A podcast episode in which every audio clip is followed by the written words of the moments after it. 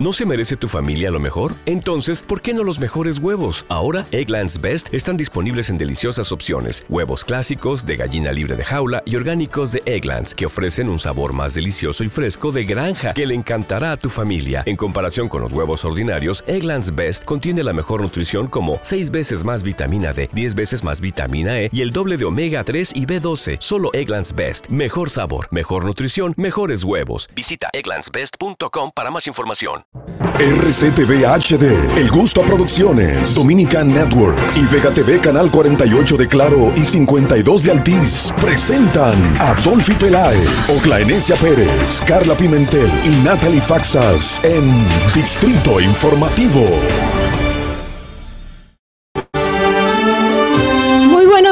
Muy buenos días, dominicanos en el mundo entero. ¿Cómo están? Bienvenidos, despiértense. Hoy es lunes, inicia una semana muy buena, muy productiva para todos, así que muy buena vibra y actitud.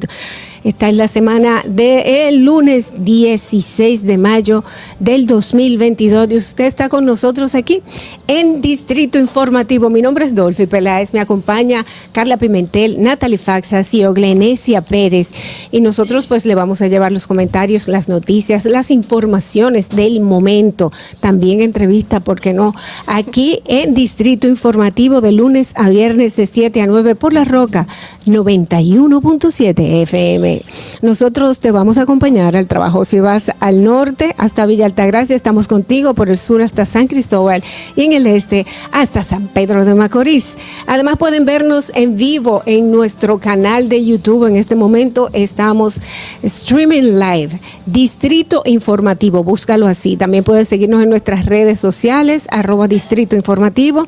Llámanos y haz tus denuncias. Nuestros teléfonos sin cargo son 809 219 947 y también puedes enviar tus notas de voz a nuestro WhatsApp 1-862-320-0075. Puedes vernos en Televisión Nacional. Estamos en Vega TV en los canales 48 de Claro y 52 de Altiz. Y para todo el mundo estamos en la plataforma Dominican Network. Si no la has bajado, puedes hacerlo. Es muy sencillo desde cualquier teléfono inteligente.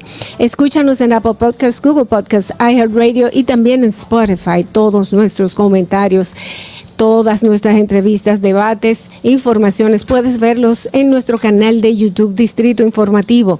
Suscríbete, activa las notificaciones, dale like y no olvides de dejarnos tus comentarios para nosotros compartirlos con el público. Muy buenos días.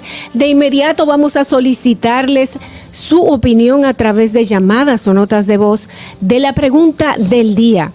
¿Cuál es su valoración del 1 al 10 para el presidente Luis Abinader. ¿Cuál es su valoración del 1 al 10? Para el presidente Luis Abinader, esa es nuestra pregunta del día. Recuerden enviarnos sus notas de voz al WhatsApp 1-862-320-0075. Feliz semana, muy buenos días, Carla. Buenos días, hola chicas, feliz de estar aquí con ustedes, como tú misma lo dijiste, estaremos aquí de 7 a 9 de la mañana, como todos los días. Ya estamos a mitad de mayo 16, eh, ahorita se acaba esto, señores.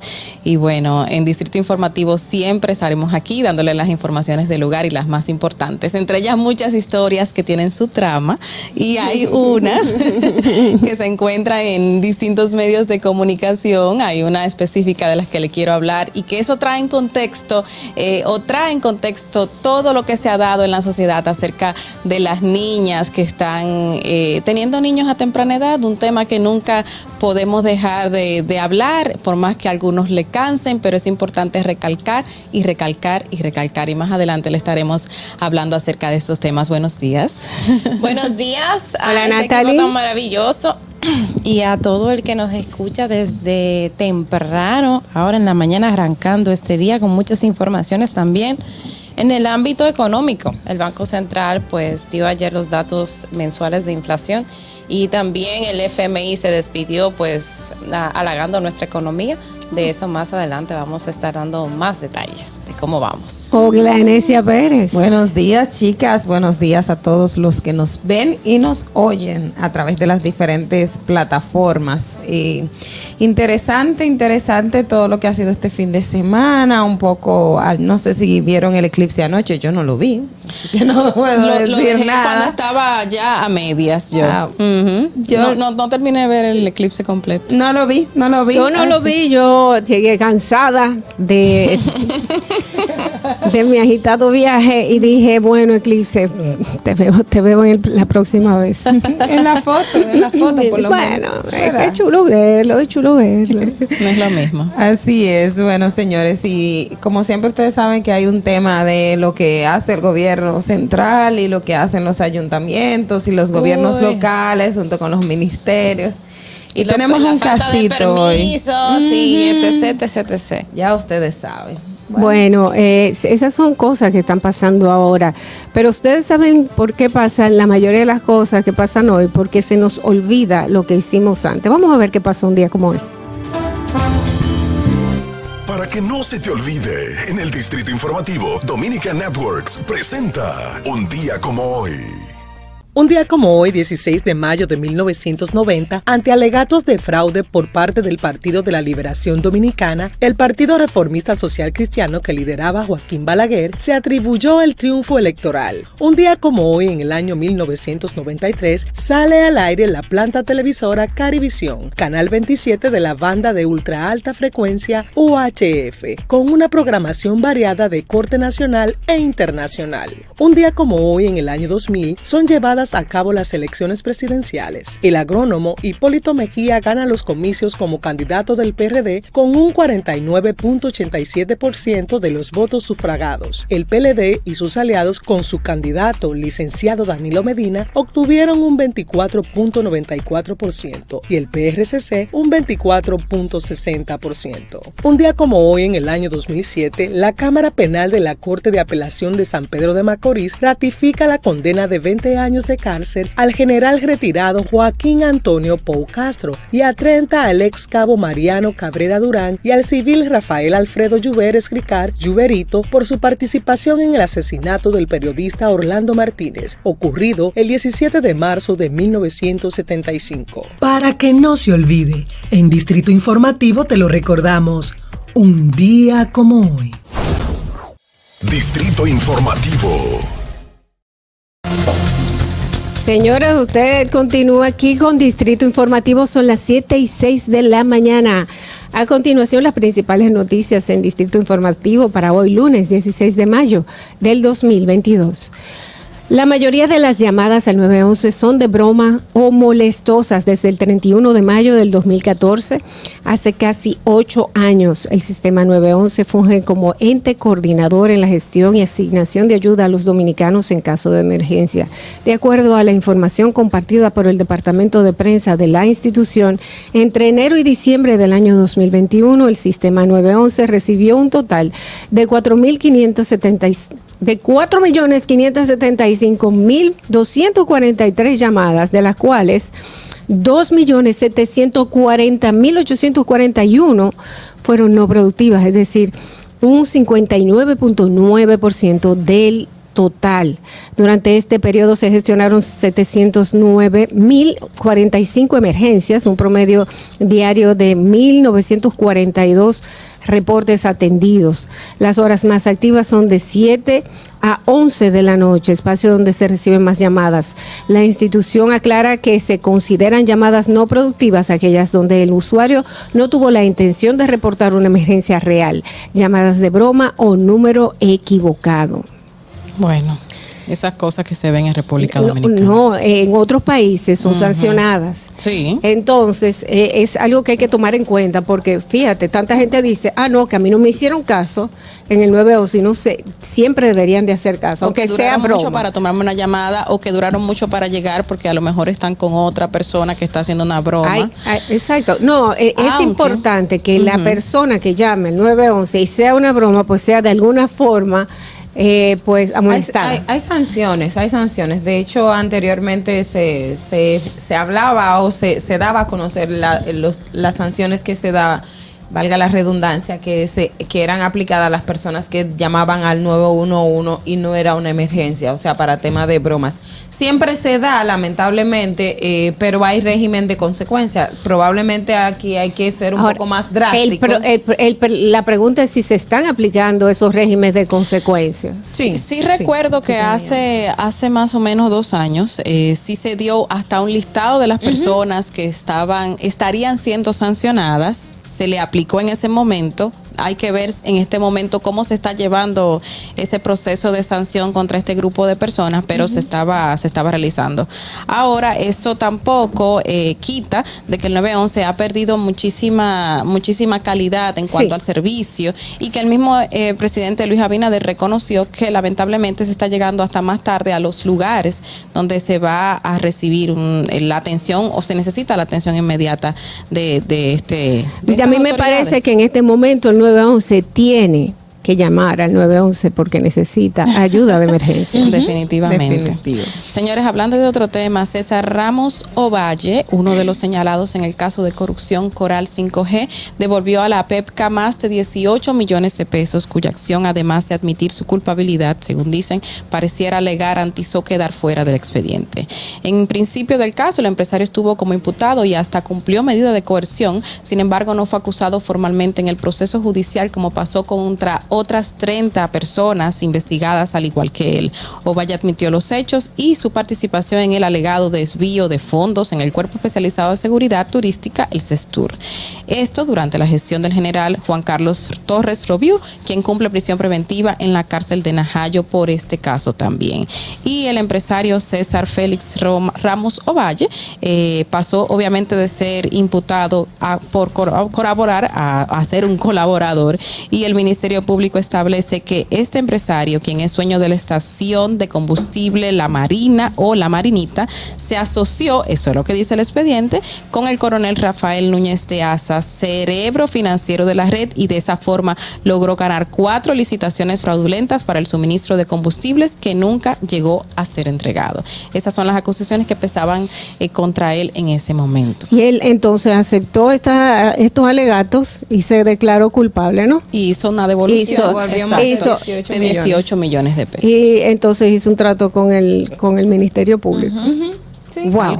eso, es parte de, de hecho es como de las estrategias que está utilizando mucho, o ha utilizado esta administración. En el caso de Girón, ustedes recuerdan que Sí, Rafa el gran Raúl Girón. Girón, eh, quien tenía, de hecho, su hermano era el, el que recibía la mayoría de los recursos que él recibía de la gente que, re- que, que recogía a todo el que eh, estaba en la nómina, ya sea del cesturo, del cuerpo de seguridad presidencial, y se lo entregaba a él. O sea, señores, esa acusación es una joyita. Créanme, es una joya. Hay hasta capturas de WhatsApp y todas las cosas. Es, es mucho lo que hay por ahí. Y cambiando de temas, el Tribunal Superior Administrativo rechazó una demanda de responsabilidad patrimonial patrimonial por más de 76 millones de pesos que interpuso el técnico de una empresa de telecomunicaciones, el señor Antonio Regalado Martínez, quien alertó de un intento de sabotaje eh, que derivó con la suspensión de las elecciones municipales del 16 de febrero de 2020. La sentencia de la cuarta sala del Tribunal Superior Administrativo, presidida por Franklin Concepción Acosta, e integrada por los jueces Mildred Hernández y Bayoán Rodríguez, fue emitida con un retraso de más de dos años de los hechos que motivaron la acción del afectado. Bueno, el tema de los dos años es, el proceso judicial porque es, una, es un proceso en curso y por la naturaleza se puede tomar un tiempo.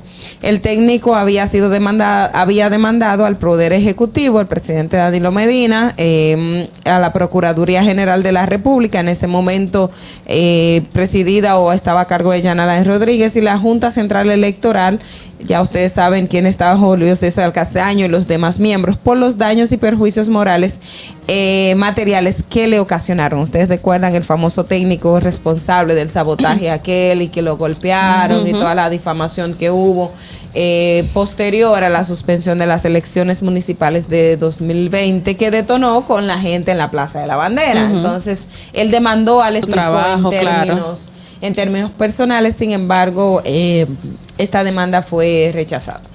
Bueno, y en el ámbito político, como era de esperarse, ¡Qué sorpresa! Se celebró la convención, la comisión, bueno, se celebró la Convención Nacional Ordinaria del Partido Revolucionario Moderno, donde eligieron sus nuevas autoridades. Quedó, bueno, reelecto José Ignacio Paliza y Carolina Mejía. Este, con- continuarán ambos al frente de la organización política por los próximos cuatro años. El del Ignea Ascensión, que es el presidente de la Comisión Electoral del Partido de, la, de Revolucionario Moderno, dijo que en la votación participaron mil 122 delegados. Paliza fue electo con 1.104, un 98%, frente a 18 votos que sacó Ramón Antonio Liriano, que era su contrincante, 18 votos sacó, y em, Carolina Mejía, que era la única que se postuló para el cargo de secretaria general, pues ganó, obviamente, con sorpresa o sin sorpresa. Sí, sorpresa porque era la única. Exacto. 100% de los votos era algo que venía a venirse. Y, em, recuerden también que a lo interno del PRM esta forma de elección con delegados eh, era de las cosas que se estaba, pues que inicialmente causó eh, pues discusiones a lo interno del, del partido, pero decidió llevar su- sus elecciones, su modalidad de elección y bueno, este ha sido el resultado totalmente esperado ¿Qué? por parte del, del partido que gobierna hoy. Y Guido se ha del proceso- pronunciado. No, no, no ha habido no ha dicho ninguna nada. pronunciación oficial. Sobre- sobre las elecciones, Sobre las elecciones, no. exacto. Eh, que Pero por ¿y qué va a cierto, decir? O sea, Porque de- él declinó después, al final. Exacto. después de todo el proceso de elecciones del PRM, el señor, el ex- expresidente de la República Dominicana, Hipólito Mejía, dijo lo siguiente, y cito, hemos aprendido de los errores y los conflictos del pasado, ya han desaparecido y tienen que desaparecer del escenario, no solamente en el PRM, sino en República Dominicana. Esto alegando de que ya el PRM ha cambiado, que los errores no van a ser los mismos que se dieron en las convenciones de, del pasado del pasado tiempo, cuando eran no va a haber PRD, sillazo. y- Ay, Dios no mío, la no lo gente quería que no va a haber así, silla. Es que la gente lo recuerda así. que no va a haber sillas. Ya vimos el 100% que ganó eh, su hija, con quien él llegó súper temprano a las votaciones, y el 98% con el que ganó eh, Paliza también eh, las elecciones internas. Mm, vamos a ver qué pasa en el Eh, PRM. En otra información, el Instituto Dominicano de las Telecomunicaciones, Indotel, iniciaría- iniciará este lunes la Semana de las Telecomunicaciones, iniciando hoy con una transmisión en televisión digital de prueba a través de la televisora Colorvisión y una conferencia sobre televisión terrestre digital. El camino a la transmisión digital que dictará el experto Álvaro Nadal. La actividad tendrá lugar en el Centro de Indotel Cultura Gi- Digital, ubicado en la calle Isabel la Católica, esquina Emiliano Tejera de la ciudad colonial, a las 11 de la mañana con motivo de las celebraciones del Día Mundial de las Telecomunicaciones y la Sociedad de la Información, además del Día Mundial de la Internet. Otras actividades se van a llevar a cabo eh, del 16 al 20 de mayo. Miren, yo no quiero que nos vayamos este bloque sin decir algo positivo que está sucediendo o que ha sucedido en el país. Y es que el Instituto Nacional de Bienestar Estudiantil informó que el programa de alimentación escolar, el PAE, representa un mecanismo efectivo para contrarrestar la carga económica de las familias vulnerables, especialmente frente a picos inflacionarios al nivel mundial provocados por la actual guerra entre Ucrania y Rusia, que desataría, según eh, informan los expertos, una, una crisis alimentaria.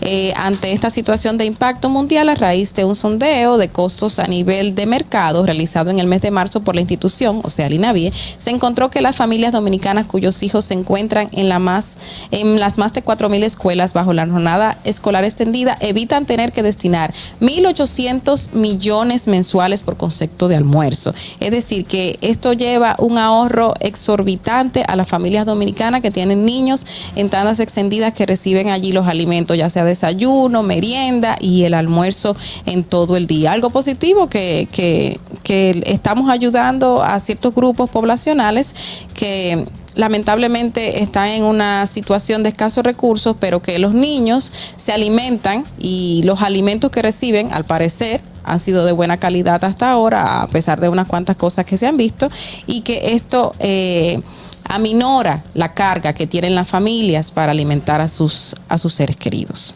Bueno, hay otra información también que no es tan positiva. Ah, yo quería terminar con algo positivo. No, es, Ay, que, Dios es mío. que ayer, bueno, ayer se informó de un tiroteo en Sábana Perdida, Ay, en sí. un drink, Ujú. que dejó cuatro personas fallecidas por bala. Em, Randy Javier Mañón, son personas de entre 22. Randy Javier Mañón, Mañón era el más joven, 22 cuare- y 40, y- entre 22, 41 años eh, y 45 años también. Em, esto sucedió, bueno, parece ser que a la salida de un drink que, que está ubicado en Sabana Perdida. Y bueno, las autoridades en el día de ayer, la Policía Nacional informó que investiga las condiciones en las que se produjo esta balacera que dejó cuatro personas fallecidas. Bueno, señores, hasta aquí las principales informaciones en Distrito Informativo para este día de hoy. Vamos a hacer una breve pausa. Una breve pausa. ¿Qué, qué día es hoy? Ah, hoy es lunes 16 de mayo del 2022. Eh, eh, vamos a hacer una breve pausa. Tenemos muchísimas informaciones. Tenemos una entrevista muy, muy especial, así que quédese con nosotros. ¿Viste qué rápido? Ya regresamos a tu distrito informativo. With Lucky Land slots, you can get lucky just about anywhere. Dearly beloved, we are gathered here today to. Has anyone seen the bride and groom? Sorry, sorry, we're here. We were getting lucky in the limo and we lost track of time. No, Lucky Land Casino, with cash prizes that add up quicker than a guest registry. In that case, I pronounce you lucky. Play for free at LuckyLandSlots.com. Daily bonuses are waiting. No purchase necessary. Void where prohibited by law. 18 plus. Terms and conditions apply. See website for details. Estamos de regreso en Distrito Informativo. Gracias por su sintonía. Gracias por estar con nosotros aquí en Distrito Informativo. Dolphy Peláez, Oglenesia Pérez, Carla Pimentel, Natalie Faxas, con ustedes. Recuerden que en nuestro canal de YouTube todas nuestras opiniones, informaciones, entrevistas y comentarios están a la disposición. Búsquelo. Distrito Informativo y suscríbase ya. Vamos inmediatamente a los comentarios de nuestras periodistas e iniciamos con Ogla Enesia Pérez. En el Distrito Informativo te presentamos el comentario de la periodista Ogla Enesia Pérez.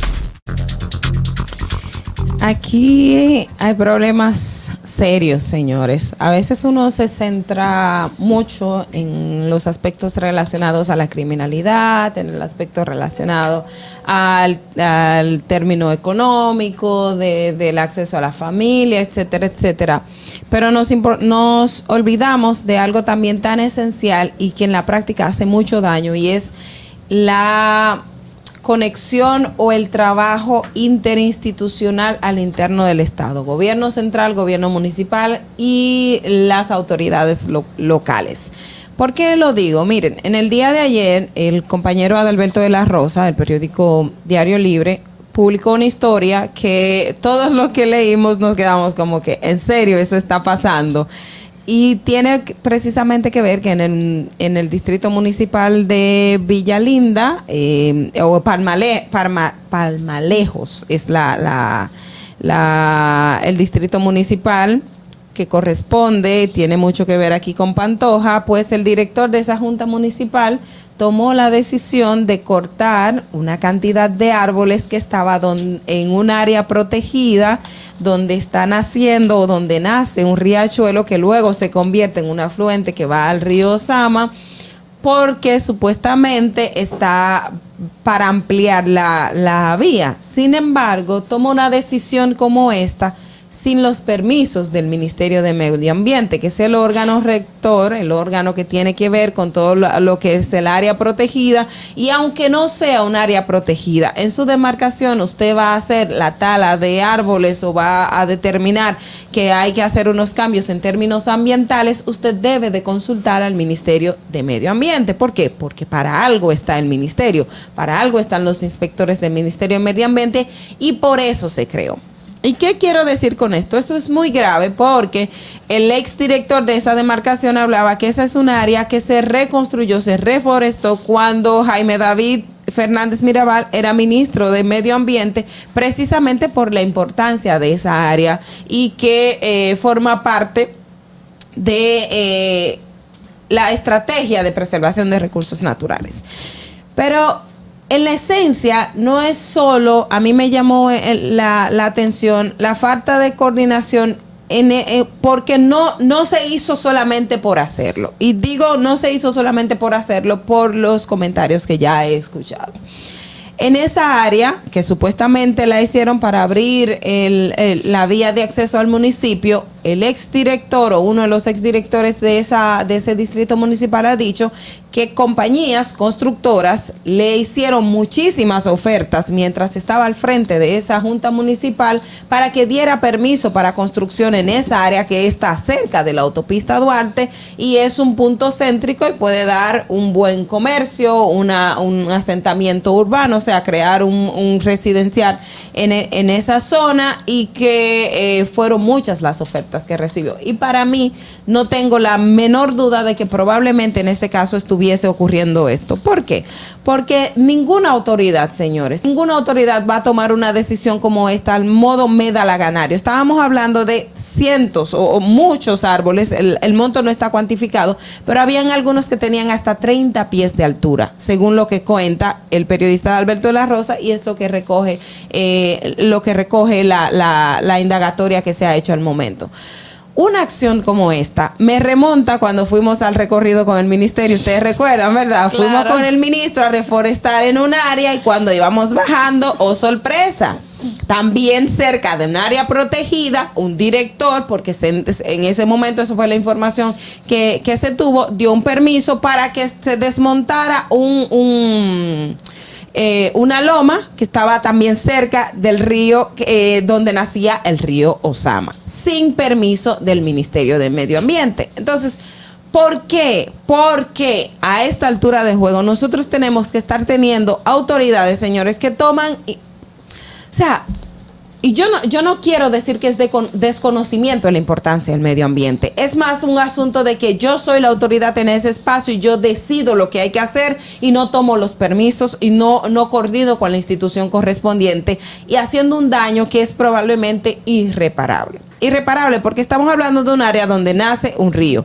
En este caso, en, eh, por Villarri- eh, em, Villalinda. Pero cuando estábamos por eh, cerca del río Sama, estábamos hablando del río Sama, que es el mayor río que tenemos aquí en Santo Domingo y todas las afluentes que tiene. Entonces, la falta de coordinación entre las instituciones y el Ministerio de Medio Ambiente, esos señores, tiene que acabarse porque los que más vamos a ser perjudicados somos nosotros mismos. Recuerden mucho el caso de, de Jimaní, cuando el río subió, que todo el mundo se esperaba, nunca se lo imaginó. ¿Por qué? Porque la comunidad tomó un espacio que pertenecía al río. O sea, la naturaleza, la importancia que, que tiene para República Dominicana y todas las consecuencias que se derivan, señores, son incalculables, son incalculables y no podemos permitir que acciones como esas sigan ocurriendo. Ya el ministerio anunció que va a someter al director a la justicia, es lo que esperamos, esperamos que esto también sente precedente, porque entonces cada quien en su demarcación va a hacer lo que a él le da la gana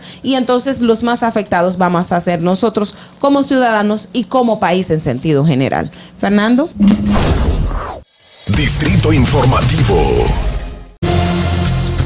7 y 30 de la mañana, señores. Pero eh, díganme algo, estamos viviendo un mundo de, de qué? Porque honestamente estamos destruyendo y no hay dinero en el mundo que te vaya a comprar. Por ejemplo, yo puedo ser multimillonaria en un, en un desierto y no hago absolutamente nada con eso porque no tengo agua para producir, no tengo agua para vivir. Estamos, estamos mal, espero de verdad, como tú dices, que haya consecuencias. Continuamos con las opiniones de nuestros periodistas y es el turno de Carla Pimentel. En el Distrito Informativo te presentamos el comentario de la periodista Carla Pimentel. Bueno, este, este es un tema que yo creo que no nos debemos descansar y lo dije al inicio del programa, nunca de hablarlo. Y es que el Diario Libre eh, hizo una historia muy emotiva de una joven eh, madre de 18 años de edad, recién cumpliendo 18 años de edad, la jovencita, eh, de cómo vive. Esta joven se muestra su casa, una casa de zinc que se le está cayendo encima, no tiene baño, una nevera sin puerta que tampoco está conectada porque no tiene energía eléctrica. Eh, las condiciones en que vive son paupérrimas. Y el diario Libre la titula Madre en Villa Altagracia que se consume en la indigencia. Y realmente lo que se ve en las fotografías que muestra el periódico es que esa joven se está consumiendo en la indigencia. Esta joven de apenas 18 años de edad ya tiene dos niños. Tiene uno de dos años de edad y tiene uno de tres meses ambos de, padres distintos. O sea, esa jovencita que pudo haberse ido, casado, unido a temprana edad con un, adulto, que es lo que señala también la historia, eh, pudo haberlo hecho antes de los 15 años. Y en esa relación que no funcionó para nada, no, no, hay, no hay más profundidad en la misma, pero esa relación terminó y entró en otra relación con otro hombre adulto que también la dejó con un niño. Estamos hablando de que esta es la representación eh, de lo que viven muchísimas eh, jóvenes y niñas en nuestro país. Ella es una sola que se ve en esa historia, pero lamentablemente la cantidad de niñas que tenemos que se están uniendo a temprana edad, porque el matrimonio infantil ya no, no está tipificado por la ley, es eh, obviamente no se puede realizar, pero las uniones tempranas es lo que más nos afecta. Lamentablemente cualquier niño eh, les, se les permite a algunos padres que se vayan o que se la lleve un hombre que le lleva hasta 10 o 15 años de edad para tener algún tipo de, de beneficio económico o padres que lamentablemente no pueden con esa menor por X o Y circunstancia y la niña decide, decide, entre comillas, irse con esa persona adulta que está haciendo, está haciendo una acción de abuso contra esa menor. El 36% de nuestras adolescentes lamentablemente se une a temprana edad y todavía estamos manteniendo esa cifra. Y traigo a colación todo esto también porque el otro día surgió una información de una joven de 16 años de edad que los padres reportan como desaparecida.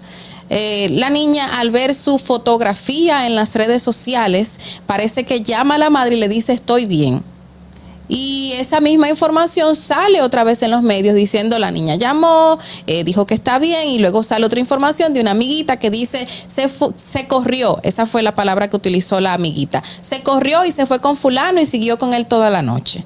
Y la cantidad de burlas que se dieron en esa publicación de ese medio específico contra esa menor diciendo, ah, no, porque la menor es tan desacatada, por ejemplo, esa fue una de las palabras que se utilizaron. Ah, no, porque ahora también a él ese deberían condenarlo como a.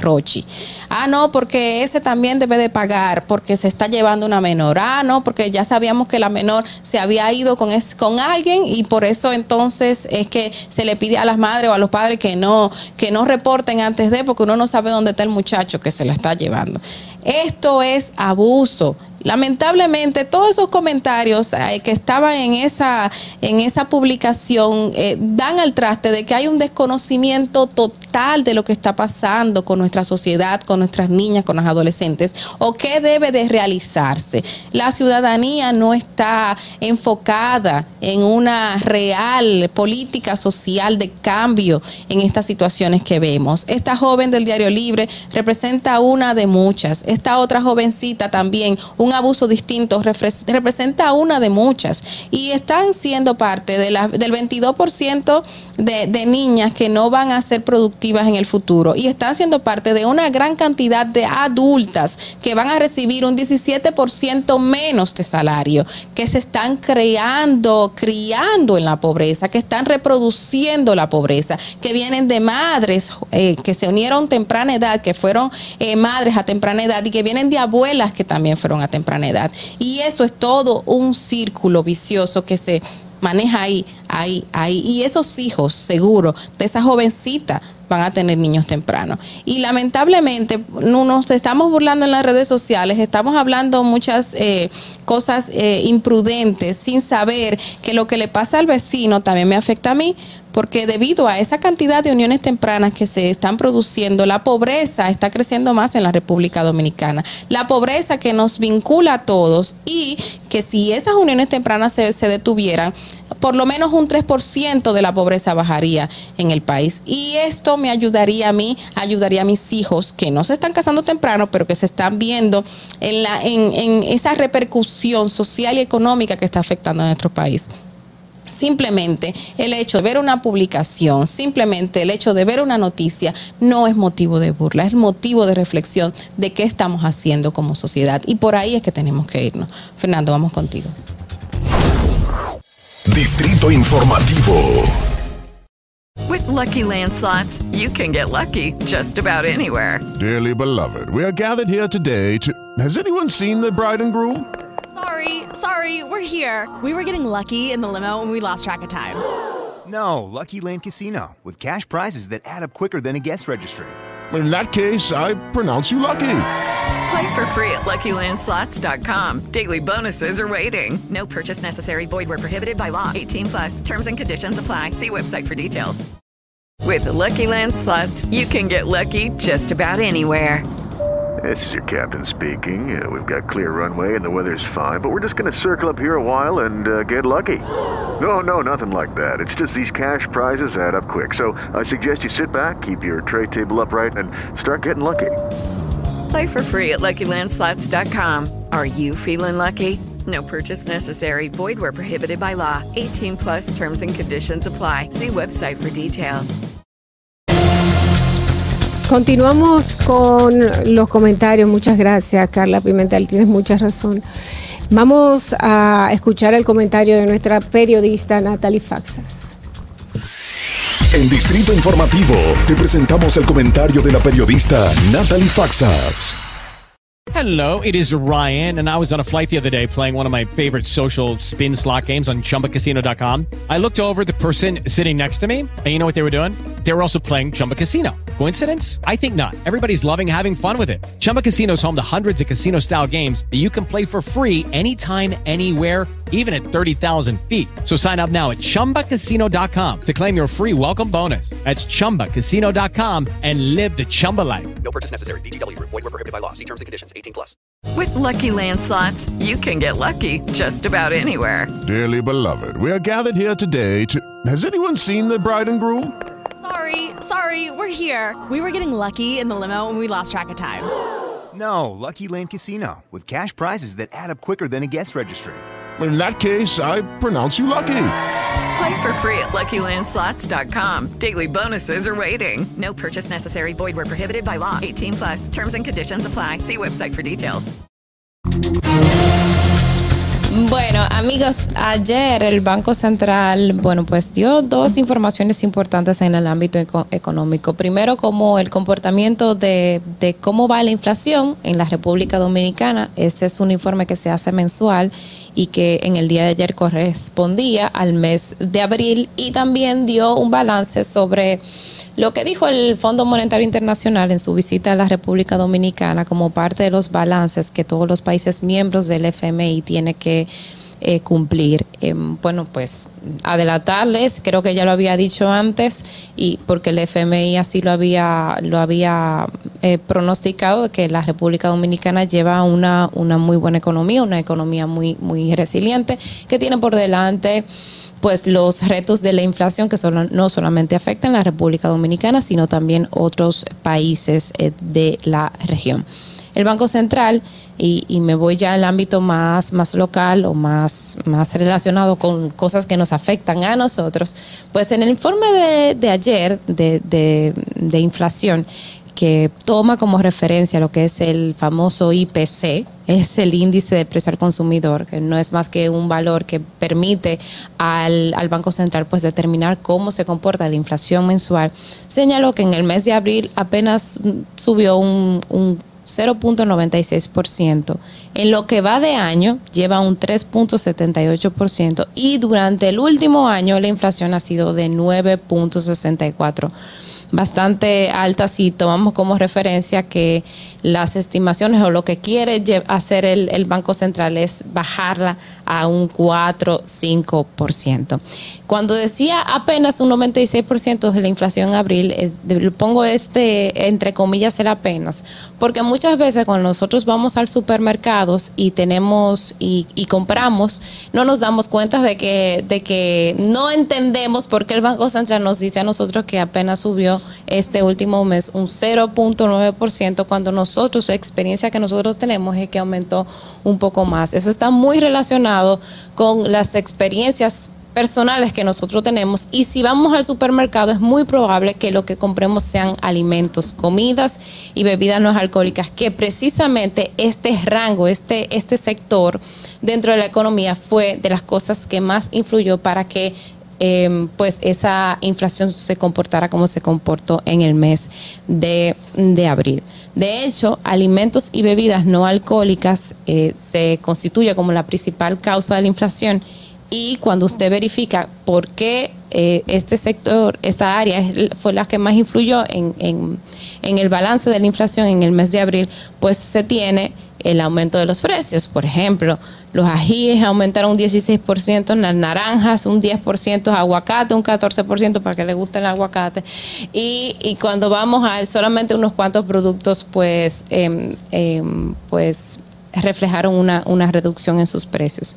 Cuando vamos también, cuáles además de los alimentos y bebidas no alcohólicas, cuáles otros elementos pues influyeron en lo que tiene que ver en el comportamiento de la inflación en el, en el último mes, pues vivienda y de la vivienda tiene ahí, si a usted, si a usted le ha aumentado la tarifa eléctrica, eso tiene mucho que ver con lo que es la, la, el reajuste que se está haciendo, que está haciendo, que se está haciendo en materia eléctrica, y eso influyó en que los servicios de vivienda hayan aumentado e influido en esto de que tiene que ver con la inflación y también el tema de los restaurantes y hoteles que también eh, aumentó. Y usted va, cuando usted verifica cuáles son, eh, cuál es la razón porque los servicios de restaurantes y hoteles aumentarán, pues precisamente porque los restaurantes sirven comida del día y como ya sabemos que los alimentos son, son productos relacionados con, son de los productos que más ha aumentado, pues ahí usted tiene el balance. Algo interesante que yo, que siempre sucede todos los meses, o casi todos los meses, y que es bueno resaltar lo siguiente. La inflación se, también se divide por, por sectores, por, áreas, por ejemplo, las más empobrecidas, las, familias de más, alto nivel adquisitivo, y cuando usted va, verifica que las familias más pobres fue que más le, le, aumentó la inflación. Y usted dirá, ¿y eso por qué? Mientras más pobre es una familia, más aumenta la inflación.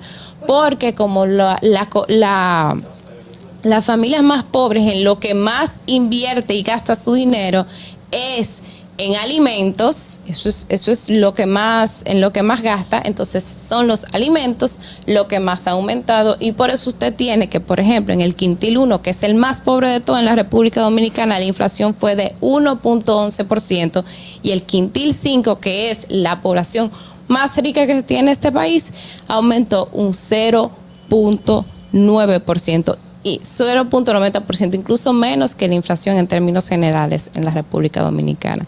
Señores, eh, bueno, esto es un balance más o menos de cómo va nuestra economía. Eh, y recordarles, obviamente, que todo esto que les estoy contando en materia de inflación es uno de los grandes retos que tiene por delante la República Dominicana, no solamente en el mes de abril, sino durante todo este año. Fernando, vamos contigo. Distrito Informativo. With lucky landslots, you can get lucky just about anywhere. Dearly beloved, we are gathered here today to. Has anyone seen the bride and groom? Sorry, sorry, we're here. We were getting lucky in the limo and we lost track of time. No, Lucky Land Casino, with cash prizes that add up quicker than a guest registry. In that case, I pronounce you lucky. Play for free at LuckyLandSlots.com. Daily bonuses are waiting. No purchase necessary. Void where prohibited by law. 18 plus. Terms and conditions apply. See website for details. Lucky Land Casino asking people, "What's the weirdest place you've gotten lucky?" Lucky in line at the deli, I guess. Aha, in my dentist's office.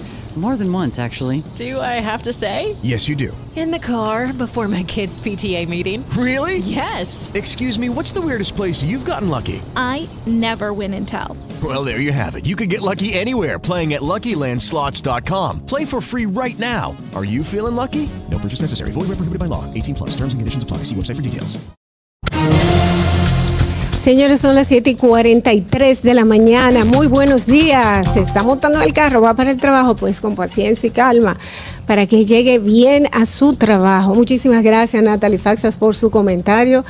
Es la persona que nos mantiene a nosotros al día, nos dice más o menos cómo están las cosas. Para que nosotros podamos entender todos esos números, porque no todo el mundo lo entiende. ¿Quién se baja con esos números? Que mirarlo. Muchísimas Lo gracias. único que yo entendí ahí fue que el aguacate aumentó un 14% y yo creo que aumentó más. Yo Porque creo que aumentó. más caros. No me diga que Oh, no me Dios mío. eso. No, me- es no, relajando, es relajando. Pero, pero es lo más importante, señor, el Lo aguacate. que pasa es no- que a ella solo le interesa lo, que del tiene que ver con el aguacate. El aguacate no puede ser que subió 14. Para mí Sí, que subió más. De las cosas que más aumentaron. Pero sí, tú ¿verdad? sabes- sí, Lamentablemente lo que estamos viviendo en República Dominicana. Así mismo es en República Dominicana y en el mundo, entero. Esperemos que esto, que esto vaya mejorando. Vamos, señores, a ver cómo está el tránsito a las 7 y 44 de la mañana. Usted que está ahí en el carro, va, quédese ahí. Vamos a ver si por su calle hay un tapón. Para que llegues a tiempo y no te compliques con el clima, te traemos en el Distrito Informativo el tráfico y el tiempo. Y así se encuentra el tráfico y el tiempo a esta hora de la mañana en Santo Domingo. Se registra tráfico pesado en la avenida Máximo Gómez en Cristo Rey, avenida Hermanas Mirabal, Puente Presidente Peinado, elevado avenida 27 de febrero, en la avenida George Washington hasta la avenida Francisco Alberto Camaño Deñó, Puente Flotante, en el puente Juan Bosch hasta el túnel Avenida Las Américas, Avenida 25 de Febrero en Villa Duarte, gran entaponamiento en la carretera Mella, Puente Francisco del Rosario Sánchez, Autopista Juan Pablo Duarte, en el elevado Los Beisbolistas cerca de San Carlos, en la entrada de Los Alcarrizos y tráfico muy intenso en la Avenida Rumaldo Rodríguez en Mano Guayabo, prolongación Avenida 27 de Febrero en Zona Industrial de Herrera, Avenida República de Colombia en Altos de Arroyo Hondo y en zonas aledañas, Avenida México en El Vergel y en la Avenida Simón Bolívar en zona universitaria. Te recordamos que las distracciones al volante son peligrosas. Deja tu celular mientras vas conduciendo, así las calles y carreteras serán más seguras para todos. Para el estado del tiempo en el Gran Santo Domingo, se encuentra parcialmente nublado en estos momentos, con una temperatura de 22 grados y una máxima de 31 grados. Hasta aquí el estado del tráfico y el tiempo. Soy Nicole Tamares. Sigan en sintonía con Distrito Informativo. ¿Viste qué rápido? Ya regresamos a tu Distrito Informativo. La hora estilar ha llegado. Por eso te traemos la entrevista del día en tu Distrito Informativo. Bien amigos, tenemos hoy un invitado de joya. Tenemos el doctor Juan Carlos de Jesús. Él es, él es una persona, él es doctor, él es médico pediatra, pero y hace mucho y también eh, pues tiene altos cargos en, en el área de la medicina, pero él es él, él- ayuda a personas y organizaciones a ser más productivos, es experto en alcance de metas de productos y servicios, y como tales que lo traemos aquí, porque vamos a hablar de un tema muy interesante, las mentiras del crecimiento personal. Buenos días. Buenos días, las, Las mentiras. Las O sea, que son del crecimiento. Muchas o varias. Sí, son Pero yo estoy sorprendida de lo que me dicen, porque ah, en realidad yo me he comprado bastante cosas que, de las que me venden en las redes sociales, como por ejemplo, tú puedes hacer un hábito en 28 días. Yo juraba que lo podía hacer en 28 días, No. pero es mentira. Sí, de por sí eso fue un, eh, se hacen muchos estudios o sea, en el área de neurociencia, que es el área que estudia el funcionamiento del cerebro conforme a distintas cosas, entre una de ellas el comportamiento de nosotros. Y dentro de ellas un estudio, un estudio que se hizo con un tipo de población específica, y el que sabe estudio sabe que eso es un, una- un sesgo eh, de un área, Exacto. dio 21 días en promedio. Pero hay muchísimos estudios que te dan el promedio completamente distinto porque va a depender de la persona y del hábito que tú estás estudiando. Entonces, eh, los, la media, la media, que no quiere decir que eso es lo que va a tomar, pero la media entre todos los estudios que se ha hecho es 66 días. La media. O sea, dos, me- dos meses y pico. Pero eso no, no quiere decir que tú vas a, a intentar un hábito y te va a tomar 66. El hábito va a tomar lo que dependa de quién tú eres y tus circunstancias y el hábito que tú quieras crear. Pero, por ejemplo, esos paquetes que nos venden, así como el se- que señaló Dolphy, que en 28 días tú puedes crear. En ese 21 tiempo, mayormente lo que 21, dicen. Ese que se hizo famoso en libro. Eh, en- exacto. En ese tiempo ni siquiera se puede comenzar un hábito. O sea, el inicio. Pero, ¿qué es comenzar un hábito? O sea, Porque- comenzar a adaptarte. Porque Que- si que tú es dices tú comenzar un hábito es porque ya existe. Eh, eh, yo entiendo. O adecuarte. En mi, en mi, en mi cabeza un hábito es algo que yo voy a hacer automáticamente. Exactamente. Ajá. Que se grabó en el inconsciente y por tal razón lo hago con poco esfuerzo, O sea, casi está en automático. establecido. Ya está establecido. Yo, y, y Ok. en esto, yo, eh, porque me ha pasado con dos cosas. Y ahora que dices que no se toma 21 días y no se puede tomar más tiempo, digo, pues ahora sí tiene un poco de lógica. Porque Claro. uno levantarse a las 5 de la mañana, a las 5 y 40, está de que no, pero hoy no puedo. Ahí viene la otra yo tengo un mes en esto, no, pero no puedo.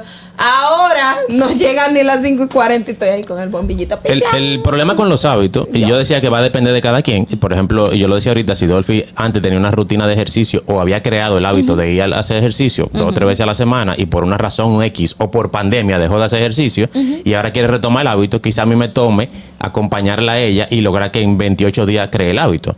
Porque ya estaba. Porque ya estaba en su cerebro guardado en el inconsciente y hay una memoria que le permite. Y además ella, como ya lo logró en una ocasión, tiene una motivación distinta.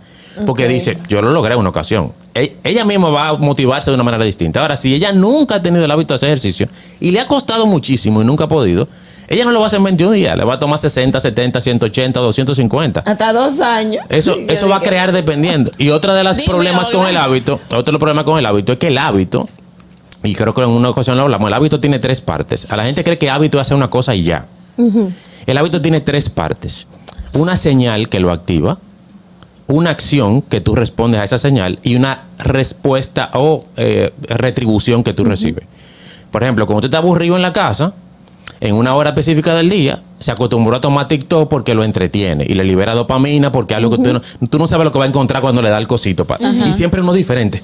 Y te engancha ahí porque te libera ese neurotransmisor. Entonces, ya eso te da una recompensa satisfacción o te entretiene. Si tú lo haces de manera repetitiva, cada vez que estés aburrida vas a coger el TikTok. Ahora, Y para tú cambiar eso, tú tienes que elegir algo que también te quite el aburrimiento y entonces comenzar a trabajar que cada vez que te sientas aburrida, escuche música, haga el ejercicio, camine o lea. Y cuando tú lo hagas de manera repetitiva, desmontas el TikTok y, colocas el y para hábito. desmontar un TikTok que te dispara tanta dopamina Sí. y cambiarlo por leer un libro o por hacer ejercicio, eh, da mucho trabajo. No, eh, hay que cambiarlo por lo que te genere, Lo que te genere, una satisfacción parecida.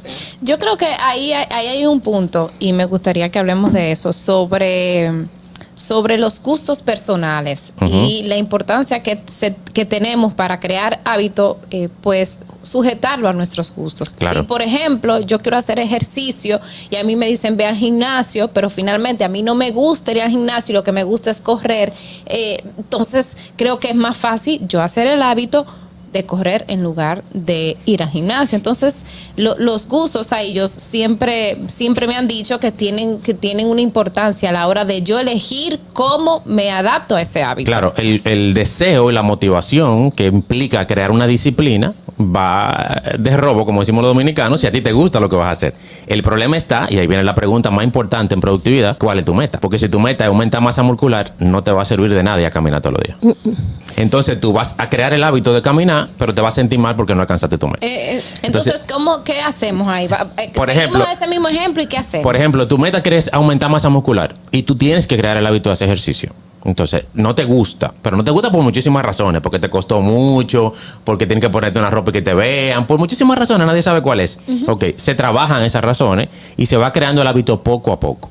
Uno de los problemas más grandes que tiene la persona que quiere hacer ejercicio en la mañana, porque lo que tenemos mucho trabajo es lógico que el espacio que tenemos o en la noche o en la mañana. Y en la noche es da más trabajo. Entonces en la mañana, ah, perfecto, me quiero levantar más temprano, que esa es otra mentira que la vamos a hablar ahora. Me quiero levantar más temprano. Y tú me dices, eh, Juan Carlos, mira, yo quiero levantarme todos los días a las 5 para ir al gimnasio. Ah, perfecto, qué linda esa meta. ¿A qué hora tú te estás levantando? Uh, yo peleo con el reloj de las 6 a las 6 y media. Tu meta no puede ser esa. Tu meta va a ser que empecemos a levantarte a las 6 y 15. Y que esos 15 minutos tú hagas 10 marineros. Se acabó. Después, en dos semanas, si logramos eso, vamos a lograr que tú te levantes a las 6. Entonces tú haces un chin de ejercicio en la casa. Luego logramos a las cinco y media. Luego logramos que tú te levantes a las 5 y que te presentes al gimnasio. No que haga ejercicio. y que tú tomes el hábito de que llegaste al gimnasio. Y cuando tú llegas al gimnasio, si viste una pesa y no hiciste nada, no importa, llegaste al gimnasio. Y luego empiezas ejercicio. Eso va creando en ti el hábito de, primero, ganar pequeños pasos. Y segundo, tú no estás haciendo un cambio drástico en tu vida, sino que tú estás llevándote poco a poco hacia el nivel que tú quieres. Lo que tú no te estás dando cuenta es que cada una de esas cositas te permitieron dar pasos hacia el estilo de vida saludable que tú quieres. Entonces, hay un grupo muy famoso que se llama 5 AM. Ay, qué bueno que lo pusiste. El grupo de las 5 de la El mañana. grupo de las 5 de la mañana. perfecto. Supuestamente hay personas que dicen que salen en anuncios, en Ajá. zonas publicitarias, diciendo No, que aprendieron, aprendieron a levantarse a las 5 de la mañana Ajá. en ese tiempo, que Claro. no se lleva ni un, como un mes, yo creo que es que se lleva 30 días. Depende. Eso es parte de las mentiras del crecimiento personal. Sí, una gran mentira del crecimiento personal es que todo el que se levanta a las 5 o a las 4 de la mañana va a ser más feliz, satisfecho y exitoso. No, yo estoy segura que eso es mentira. Y si a mí me lo hubieran preguntado, yo se lo digo, pues yo me levanto a las 5 de la mañana, yo no soy muy feliz. Lo que pasa con eso, lo que pasa con eso es que quienes lo, quienes lo popularizaron Ajá. fueron personas que por su estilo de vida que tenían le convenía levantarse a esa hora. Porque se Por ejemplo, Oprah se levanta a las tres y nueve de media y ve el noticiero de las tres y media y ya trabaja dos horas antes. Y cuando ella entra a trabajar, ya está adelantada en noticias, en información, en su cosa pendiente, pero por su estilo de vida. Pero a qué hora se acuesta. Seguro a las Exacto. 7 de la noche. Ah, entonces es muy fácil decir yo me levanto. Robin Sharma, yo soy fan de Robin Sharma por la manera en que crea el balance entre cada aspecto de la vida en sus libros.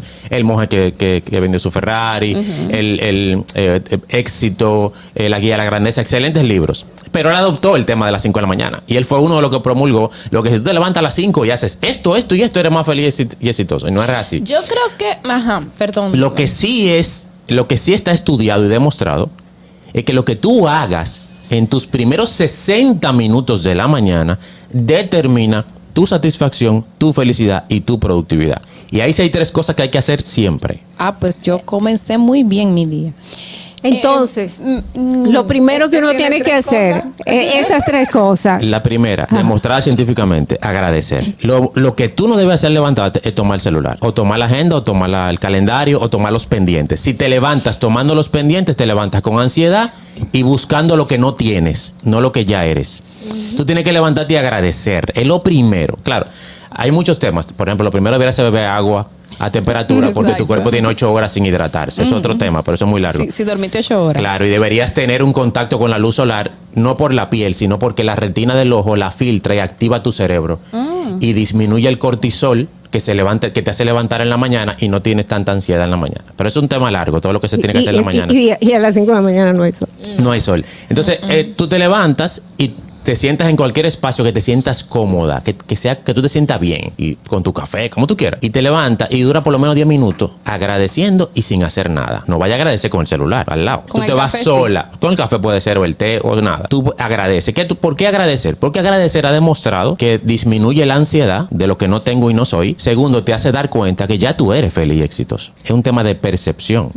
Si tú comienzas a decir, agradezco porque tengo una casa. Wow, ¿cuánta gente no tiene casa? Wow, yo me levanté hoy. Hoy se murieron 150 mil personas. Yo estoy bello. Mis hijos, mis hijos están ahí en la cama y están vivos los dos respirando. Entonces tú comienzas a ver que ya tú eres exitoso y feliz. Entonces eso le quita un peso a esa necesidad de alcanzar cosas para ser satisfechos. Entonces eso es la mejor manera de arrancar. La segunda cosa que tú tienes que hacer es que debes tener algún tipo de energizante.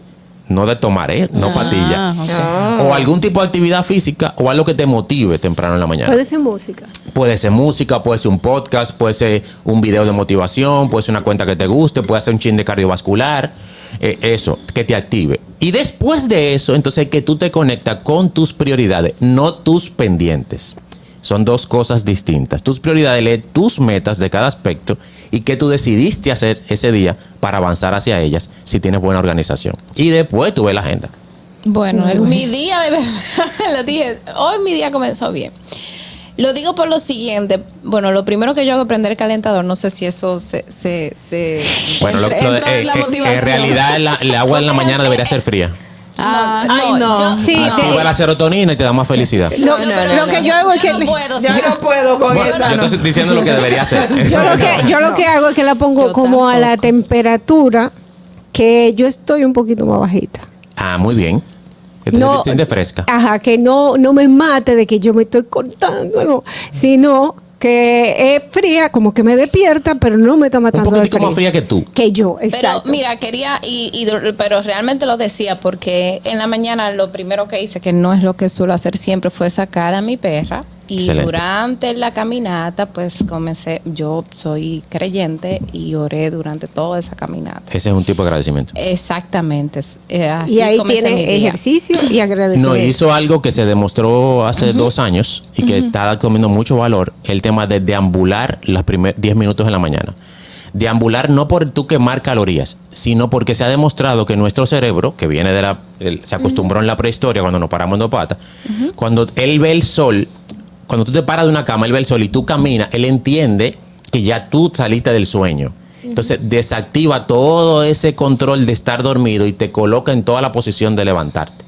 Activa, te baja el cortisol, te libera un poquito de adrenalina para que tú te actives, te quita, te baja la, la melatonina que es la que te provoca el sueño. Entonces, él te pone en actitud de que tú estás despierta porque caminaste 10 minutos. Bueno, excelente. Excelente. Entonces, a, a otro comentario que quería hacer es que nosotros a veces nos, nos excusamos demasiado, demasiado, en el sentido de, y yo he tenido esta conversación con Dolphy, de que nos decimos, no tenemos tiempo de, no tengo tiempo de hacer esto, no tengo tiempo de hacer ejercicio, no tengo tiempo, y, y- y- y lo escuchaba ayer en la prédica, nos hacemos víctimas de nuestras circunstancias. Claro. O sea, quiero saber qué, qué, pues qué, qué poder nosotros podemos tener o qué cosas nosotros ¿Qué podemos hacer para nosotros cambiar de ese, de ese soy víctima, no tengo tiempo, no puedo hacer esto porque no, porque no tengo la, la, no tengo nada, o sea, Claro. no- no- Las herramientas. a comenzar a ejecutar, que es lo importante. Yo te lo voy a amarrar con una tercera mentira y ahí mismo te, te enlazo con eso. La productividad. Porque tú no tienes tiempo porque haces muchas cosas, en teoría. En teoría. Ok. Productividad no es hace mucho. Productividad no obtener un resultado rápido y productividad no ocupar cada espacio de tiempo en algo. Productividad es simplemente hacer algo que me acerque a un resultado que yo deseo. Por eso una persona puede ser productiva en una hora y otra no serlo en 12. Por eso tú puedes levantarte y levantarte a las 5 ah, y agenda y los niños y el colegio y el trabajo y la radio y el, el emprendimiento y llego y la iglesia ah, ah, las 10 de la noche ah, y una mujer increíble, súper productiva. ¿Y qué hiciste por tus metas de cada aspecto? No, nada. Tú no fuiste productiva. Tú ocupaste el tiempo en cosas. Tú respiraste por 24 horas. Pero eso viene a raíz de que si- nos han vendido de que si tú duras un ratito sin hacer nada, ya tú estás procrastinando. Y la palabra como que procrastinar se volvió una mala palabra. Sí. Como que aléjate de eso, que, que si estás sentada mirando el cielo, tomándote un café, estás perdiendo el tiempo. Sí, ese ese es otro tema que nos han vendido que tú tienes que estar todo el tiempo activo y eso no es real. De por sí, las pausas son necesarias para ser productivo. Y segundo, que es productivo. Porque si yo te digo que productivo es hacer algo que te avance hacia, hacia una, una meta que tú deseas, yo no estoy hablando de trabajo. Yo estoy hablando de amor, de sexo, de salud, de familia, de amigos, de diversión, de espiritualidad. Eso es ser productivo. Si ella decide que quiere ir cada domingo a la iglesia y lo logra, está siendo productiva en ese aspecto de su vida. Lo que pasa es que vemos productividad por trabajo porque está amarrada Y por a la industrialización. A que por produzca dinero. dinero. a produzca dinero. Entonces ahí lo, lo, lo hilo con lo que tú me dijiste. ¿Cuál es el tema? El tema nunca es falta de tiempo. El tema es poca claridad en tus prioridades. Si yo te digo que mañana todo el que llegue a esta emisora entre las 4 y las 5, los primeros días que lleguen le van a dar 100 mil pesos. Tú amaneces allá afuera. Es verdad. Tú sacas el tiempo. Tú sacas el tiempo. ¿Por Claro que sí, aparece Porque no es un inmediatamente tema de tiempo. es un tema de prioridades. Cuando uno se enamora, uno deja de hacer cosas que tiene que hacer para estar con esa gente. Uno le habla toda hora. Uno tiene que. Voy al gimnasio. No, espérate, que yo. Vamos a juntarnos. Si no importa, yo dejo el gimnasio para otro día. Es un tema de prioridades. Cuando tu hijo se enferma, un familiar se te enferma. Tú sueltas todo. Tú sueltas el trabajo. ¿Qué emisora ni emisora? Porque es un tema de prioridad. Entonces, ¿cuál es, qué es mi recomendación? Tienes que poner una hoja cuáles son tus prioridades. Prioridades. Tienes que sentarte y conversar contigo, que casi nunca lo hacemos. Uno de los problemas más grandes de nosotros, de nuestro éxito y felicidad, es que no conversamos con nosotros. No nos sentamos a mirarnos hacia adentro porque nos da miedo lo que vamos a encontrar. No queremos ver la parte negativa, lo que no nos gusta de nosotros, lo que no hemos logrado. Y hay que conversar con uno para poder obtener claridad de que si, si yo estoy aquí y estoy obteniendo esto, ¿qué quiero diferente? ¿Hacia dónde me quiero mover? Y entonces ahí tú sacas tu prioridad y tu innegociable.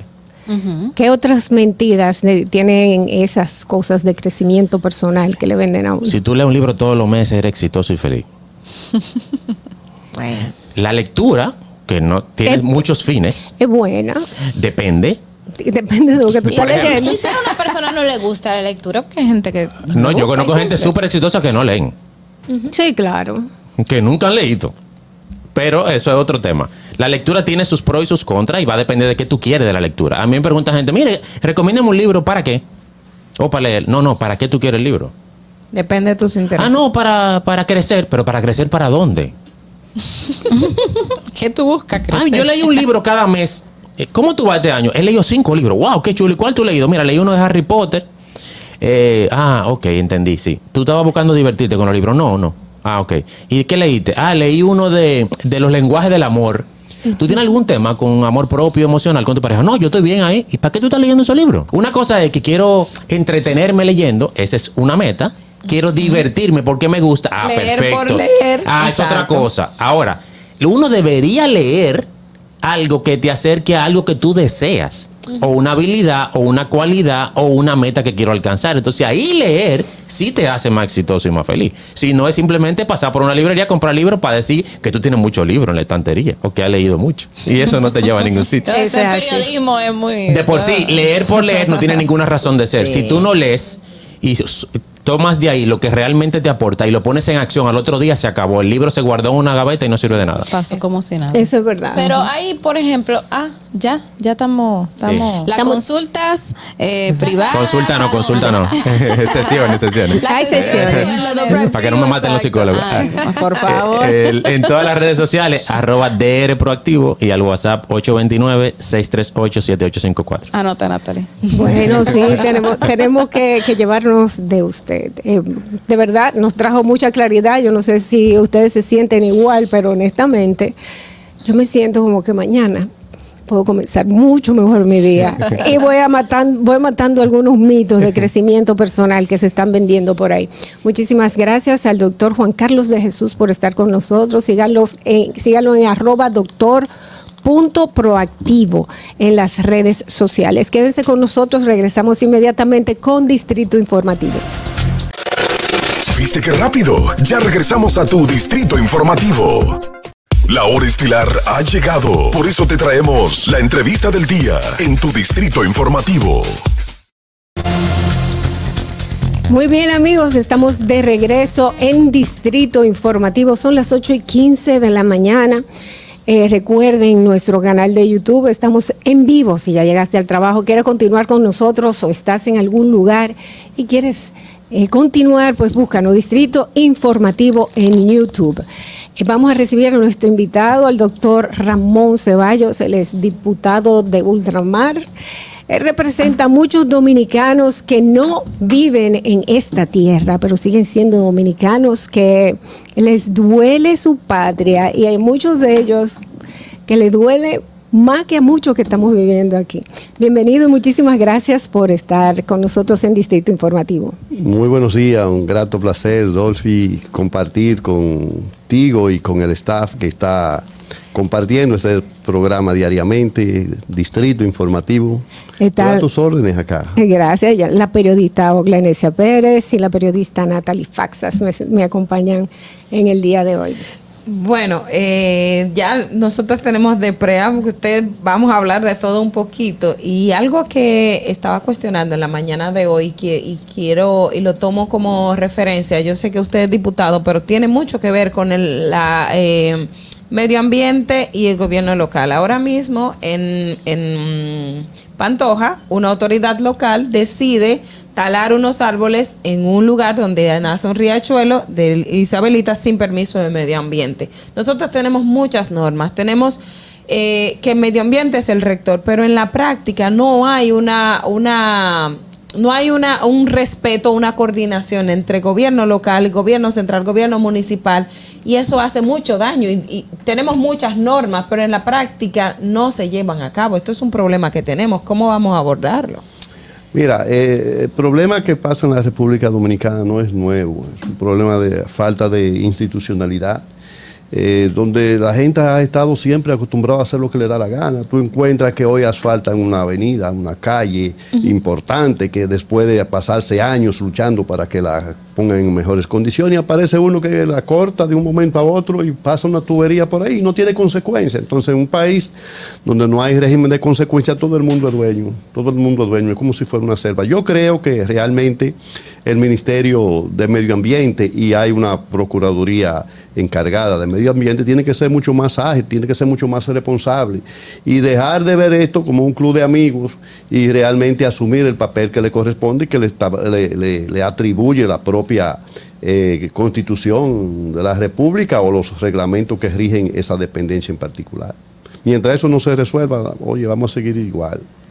Eh, bueno, eh, yo quería preguntarle sobre la pri- privatización de los servicios consulares. Es muy importante porque usted representa a las personas que se van a ver afectadas con este. ¿Por qué usted rechaza? ¿Por qué usted ve que es inconveniente esta privatización de los servicios consulares?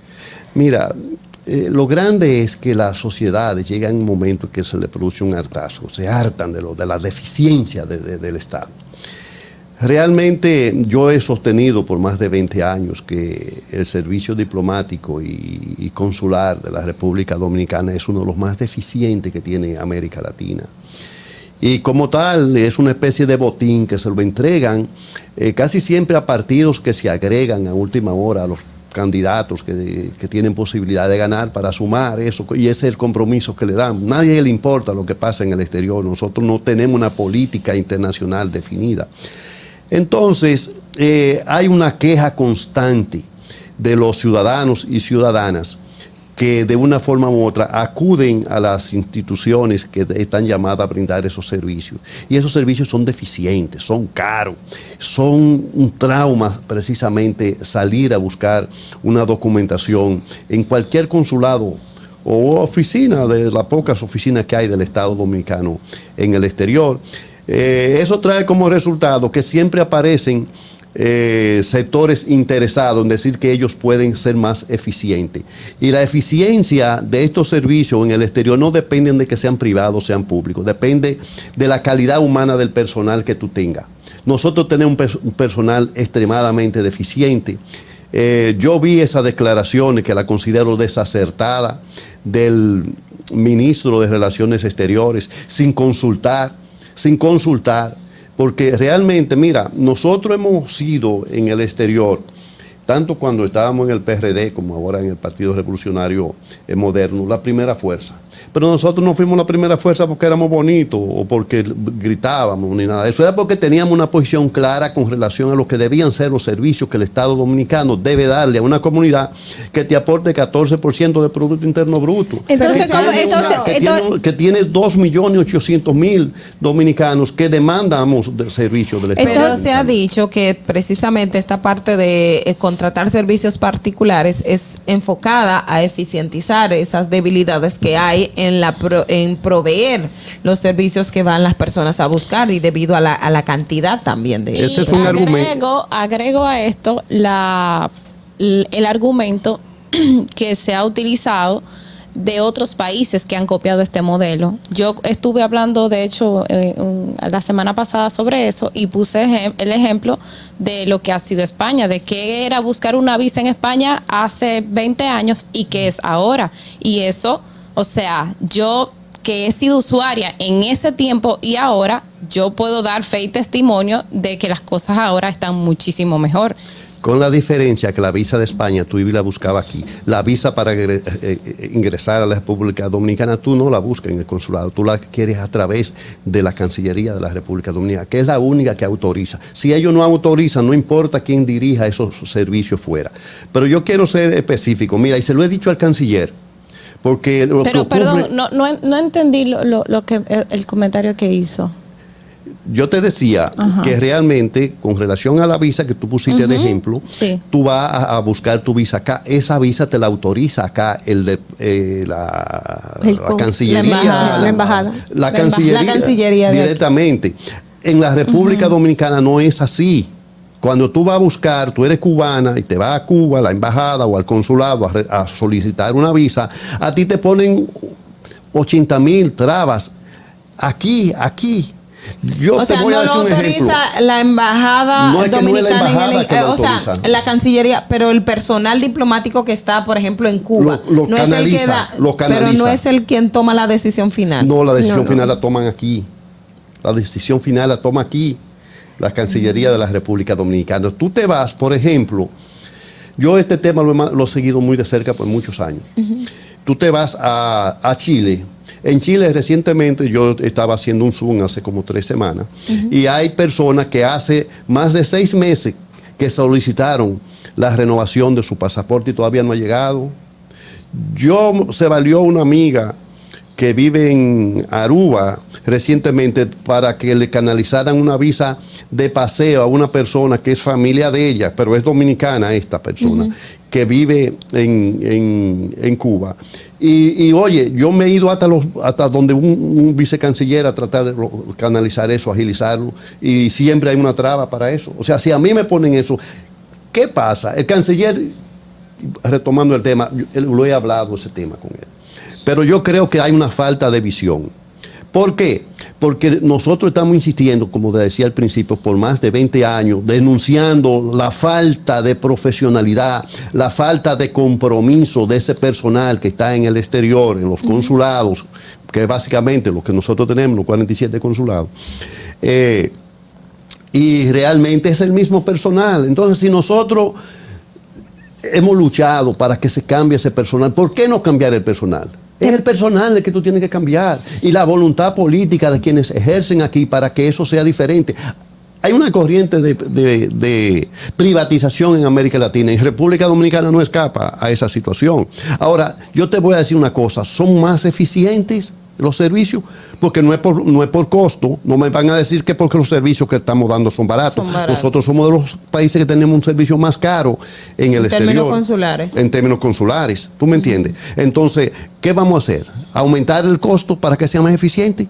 Entonces lo que hay que cambiar el personal. Yo creo que lo que hay que cambiar de personal es tener una política, una visión diferente a la que se ha tenido en la República Dominicana en los últimos 30 o 40 años, que se ve esas instituciones como un botín que tú le das a Juan de los Palotes, que te ayudó a ganar una- unas elecciones, te dan un consulado y tú haces lo que te da tu gana. ahí. Y yo Es tengo- más, al extremo que tú tienes cónsules, todavía en este gobierno tú tienes cónsules, que han generado, han creado oficinas consulares en otros estados diferente a donde- al estado donde está el consulado. Y, y tú tienes seis, siete meses que no le pagan a ese personal de ahí, entonces ¿cómo tú quieres que tú tengas un personal eficiente? Mira, otro de, las, de los argumentos que se han dado es la posibilidad de que este tipo de papeleos que se va a encargar esa compañía que sea elegida, pues no va a cargar, o sea, va a permitir que los funcionarios del, consulares pues se dediquen más a servicios eh, más productivos, a, a tareas más productivas y que cuando yo verifico, o sea, cuando verificamos, por ejemplo, cuánto le cuesta a un personal para encargarse esos papeles y cuánto le costaría contratar a una empresa para que, para que se encargue de eso, entonces al final quizás salga más barato. ¿Qué, qué opinión tiene usted sobre eso? No, es que eso es relativo, es que no es ahí que está el problema. El problema está que tú tienes el consulado de Miami, que yo conozco bastante bien, porque vivo allá, que tenía 84 personas, tenía 29 cónsules. Eso no es necesario. Entonces, ¿qué ocurre cuando tú tienes un personal altamente deficiente, incapaz, burocrático, que además tiene que estar pagando esa cantidad de nómina, pues tiene que resultarte caro los servicios? Claro. ¿Tú entiendes? Pero además de eso, tú le agregas que, que la mayoría de esos empleados y funcionarios que están designados en esos lugares no van a esos lugares. La mayoría están aquí en la República Dominicana o han estado aquí en la República Entonces, el, Dominicana. el Es un problema es, que no tenemos gente. que, a- habría el personal para trabajar, pero no están trabajando. No, no están. No están Mira, eh, con este ministro de, de- de Relaciones Exteriores se logró que se haya reducido bastante la nómina y se puede funcionar. Yo no soy partidario de la privatización.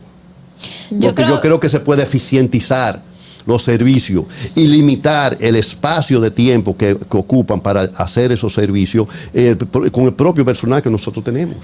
Las remesas. Es como más ordenar la casa antes Por de supuesto, tomar claro otras que sí, decisiones. claro. Me gustaría saber sus, bueno, ahora que trabaja como, como, como diputado de ultramar, pues eh, su quehacer en, en, en el Congreso, las, las propuestas que tienen, que este está trabajando para, pues, para mejorar la calidad de vida de nuestros dominicanos que viven fuera del país. Mira, eh, nosotros tenemos una población de, de 2.800.000, como te dije ahorita. El deseo de todo dominicano que sale de aquí es precisamente poder crear las condiciones para mejorar su, su, su casa o la de su mamá o comprar un apartamento, etcétera. Esa es la primera eh, intención. La segunda es mejorar y elevar el, el nivel eh, social de su familia y académico de sus hijos. Ahí, ahí tú enfocas en esas tres oh, líneas.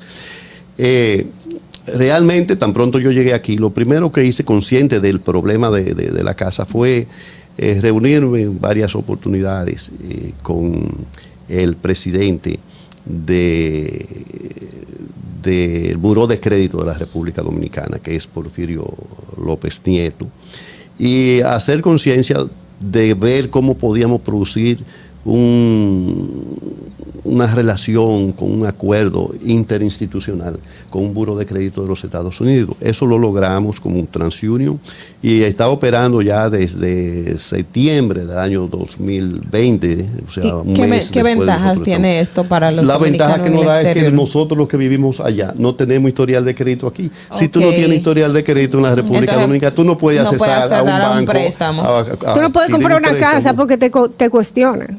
Sí, no, es que ya tú sabes que también hay una serie de leyes internacionales para evitar Para el, el tema del lavado. Todo eso, que ya tú no puedes venir con una mochila llena de, De dinero. de dinero Ok. Entonces, en con este acuerdo Entonces, sí con se ese logra- acuerdo va a facilitar que una parte interesada en lograr su objetivo básico, que es tener su casa o mejorar su casa, pueda accesar a los bancos hipotecarios y realmente tener acceso a, a- a esa gran cartera de crédito que hay y adquirir su casa. Otra cosa que nosotros hemos hecho acá es que consciente del problema de los consulados, como estábamos hablando, tú tienes en Estados Unidos seis consulados y tenemos una población de, de casi 2 millones, 2 millones de, de- de dominicanos en Estados Unidos.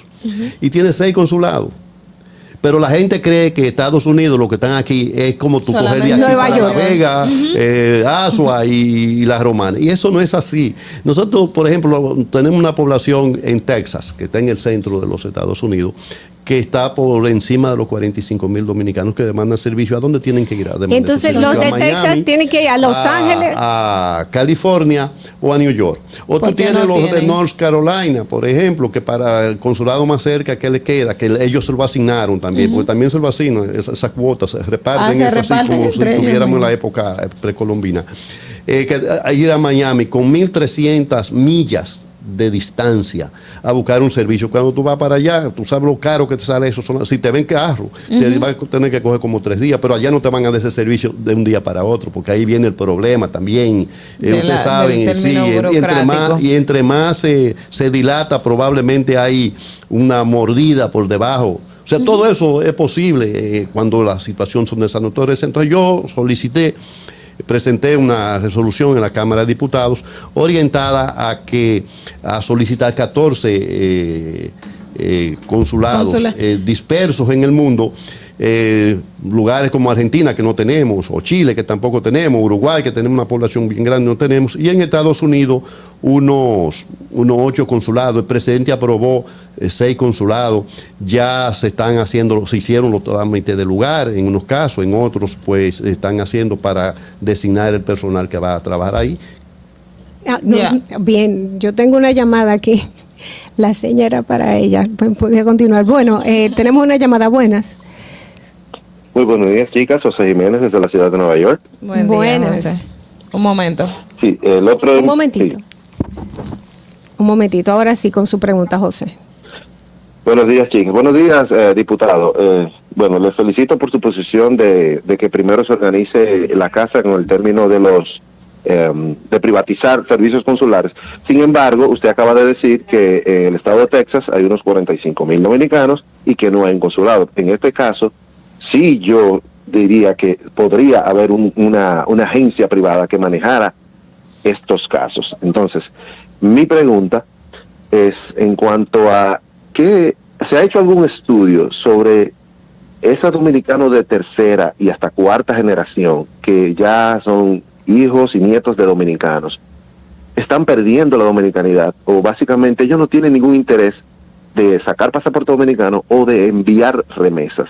En unos 20 años esto también va a seguir creciendo. ¿Qué se está haciendo para que esos, esos hijos de dominicanos de segunda y tercera generación tengan interés de, de, de- seguir siendo dominicanos o de mantener su cultura?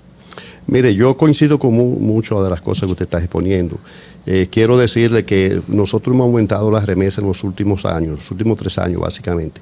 Aunque en los últimos eh, 10 años tenemos un promedio de, de 68 mil millones que hemos ingresado acá. Que, esa, que ese botín se va a acabar.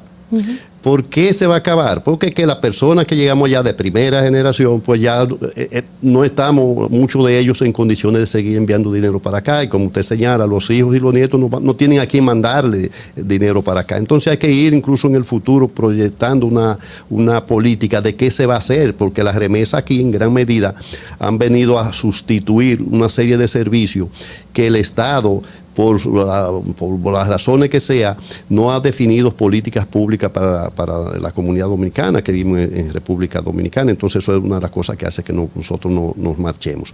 Eh, mire, no se ha hecho ningún estudio eh, profundo para que eh, esa cultura con la que nosotros luchamos, porque nosotros nos enfrentamos allá a dos culturas, la cultura que llevamos de acá, claramente definida, que difícilmente se pueda cambiar de un día a otro, y adaptarnos y asimilar a la que tenemos allá. Entonces nuestros hijos están en unas disyuntivas, si aceptan la cultura de allá o continúan con la de acá, pero como no hay políticas públicas del Estado Dominicano orientada a esa comunidad que tiene un 20% que está afuera, pues indudablemente que con el tiempo también van a ir perdiendo esa identidad eh, cultural que hasta ahora de una forma u otra han podido eh, mantener un cordón umbilical. Mire, usted hablaba, y, y quiero retomar lo, que planteaba hace un momento, de eh, la comunidad dominicana en el exterior, ponía el ejemplo de los consulados, que uno automáticamente decía, no, hay que poner más consulados, decía, pero ¿cuántos más? Porque hay, hay muchísimo y, hay mucho, hay mucho desvío a través de nómina, pero en la práctica, cuando usted expone lo que nos dice, nos damos cuenta que se necesitan más consulados para los dominicanos en el exterior, específicamente en Estados Unidos. ¿Qué otras necesidades tiene la población dominicana en los Estados Unidos y que a la, a la cual se está o se debería dar respuesta? Recuerdo que el presidente fue en un viaje, hizo una serie de promesas y se reunieron con la comunidad en el exterior. ¿Hay algún avance? ¿Hay algunos actos concretos que, haya, que se hayan eso, hecho con relación a, a esas visitas y esas promesas? No tan solo en Estados Unidos, sino también en los otros, en los otros países que usted representa. Mire, eh, realmente eh, yo quiero decirle con toda honestidad que nosotros como comunidad las ofertas que ha hecho el presidente de la República todavía no las sentimos. Y muchas veces yo he dicho que nosotros no queremos que nos quieran, nosotros queremos que nos entiendan.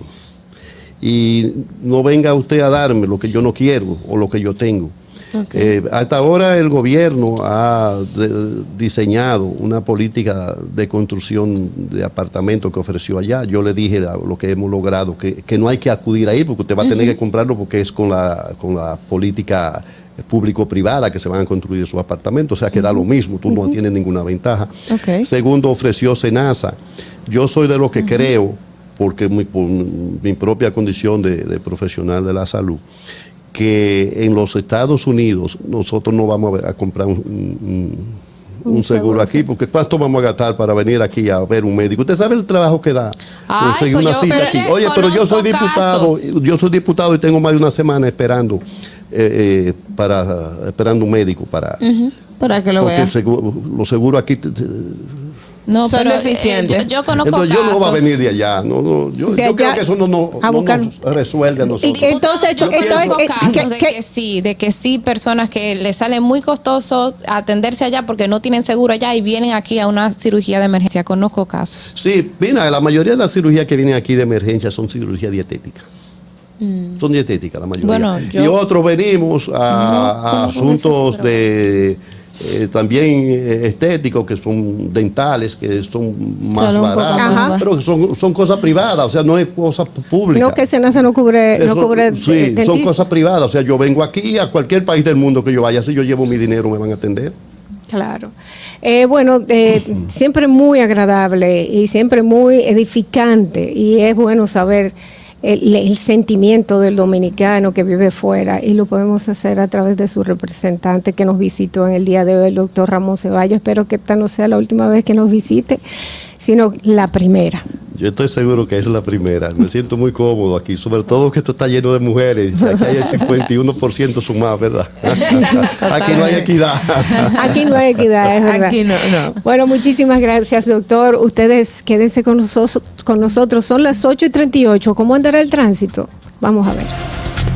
Para que llegues a tiempo y no te compliques con el clima, te traemos en el distrito informativo el tráfico y el tiempo.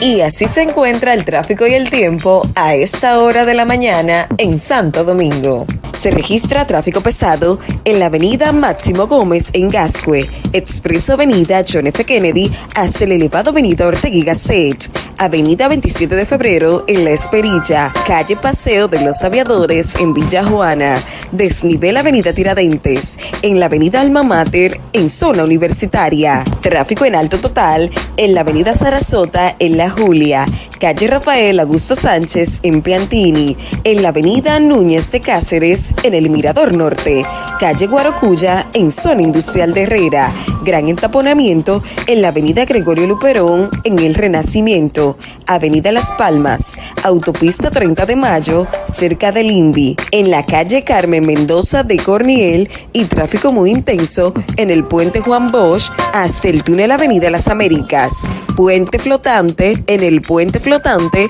y en la avenida 25 de febrero en Villa Duarte. Te recordamos que las distracciones al volante son peligrosas. Deja tu celular mientras vas conduciendo. Así las calles y carreteras serán más seguras para todos. Para el estado del tiempo en el Gran Santo Domingo, se encuentra parcialmente nublado en estos momentos, con una temperatura de 22 grados y una máxima de 31 grados. Hasta aquí el estado del tráfico y el tiempo. Soy Nicole Tamares. Sigan en sintonía con Distrito Informativo. ¿Viste qué rápido? Ya regresamos a tu distrito informativo. 8 y 44 de la mañana. Gracias por continuar con Distrito Informativo. Bueno, eh, tenemos un tweet aquí, ¿verdad que sí? Bastante interesante. ¿Qué ¿En qué, dice? en qué número usted está en el dial? Aquí tenemos, eh, tenemos a Guido Gómez Mazara, estamos en la Roca 91.7 FM, lo tenemos. 91.7. ¿Cómo están ustedes? Hola Guido, Dolphy Peláez, Oglenesia Pérez, Natalie Faxas contigo. Como con la gracia de Dios estamos más bien que Lola, pero antes de las 3. Bueno, aquí usted mencionó ahora tempranito en la mañana, no fue a Lola, fue a la Lupe, en un tuit Claro. que dice, dice, y lo voy a leer textualmente este tuit de esta mañana, Lupe Victoria, la Lupe hizo de la canción Puro Teatro un referente musical digno de recordar. Teatro, lo tuyo es puro, puro teatro, falsedad bien ensayada, estudiado simulacro. ¿Coincidencias? No, ¿A qué usted se refiere con coincidencias? ¿De- ¿A qué usted le está llamando que hubo un teatro? Tú sabes que los que creemos en Dios siempre decimos a los elementos coincidentes que tienen un componente divino diosidencias, porque dice que son las coincidencias de Dios. Entonces, como Dios es tan grande que genera la situación en que esas coincidencias se dan, yo subí ese Twitter. Ok. Pero entonces, coincidencialmente, coincidencialmente cae justo Sí. después de las elecciones del PRM, donde, oh, sorpresa. Ahí en el PRM hubo elecciones ayer. Donde, oh, sorpresa. ¿Entiendes, Eh, entiendes ¿verdad? que no hubo elecciones ayer en el PRM? Pero el fundamento de las elecciones democráticas es la competencia. Ah, miren, otra cosa. No, el Partido pero, pero Paliza tuvo un, un competidor ayer, un salió Con con 18 18 votos. No, Guido, en serio, en serio, ya fue. Vamos a, dejar fuera el sarcasmo. no, porque yo, vamos a yo respondo, yo respondo con seriedad a la cosa seria. La cosa que no son seriedad la respondo con sacar. Entonces dígame que. O sea, miren, ustedes son muy jóvenes todas. Gracias. El Partido Dominicano en la República Dominicana era un partido que se caracterizó por ser el brazo de una dictadura pero su característica esencial era que no había competencia, existían planchas únicas y en la formalidad se le ponía un tonto de competidor que nunca recibía el respaldo de nadie. Ok. Ustedes ven que la mentalidad autoritaria y trujillista no ha sido superada. O sea que hay una mentalidad totalitaria y trujillista dentro de su partido PRM. No en la sociedad dominicana. Bueno, estamos hablando de su Y partido se ahora. expresa, no, pero eso se expresa en los partidos, en la comunicación, en los sectores sociales, económicos, en los grupos intelectuales, en todos los sitios. Esto es algo que está pasando en los partidos cuando llegan a- al poder, porque ahora veo Sí. que los partidos que no están en el poder pues quieren hacer las elecciones de, un- de una forma diferente. Eh, mira lo que pasa, es un, es un fenómeno estudiado, ¿eh? ya esto es en serio. Se llama síndrome de Ubris, Ah, que es un fenómeno que afecta a la gente en el poder. Pierde la perspectiva, se sobreestima. Repito, psiquiátricamente estudiado, búsquenlo. Guido, Afortunadamente, la sociedad es mucho más inteligente de lo que presumen sus élites, y no hay problema. Ba- Baja un poquito la, el- el- la radio, que se escucha un, un eco aquí, pero quiero preguntarte ya un poco ya también retomando el, el El eco de la lluvia que voy a, a trabajar ahora para Ah, ya. la interpelación.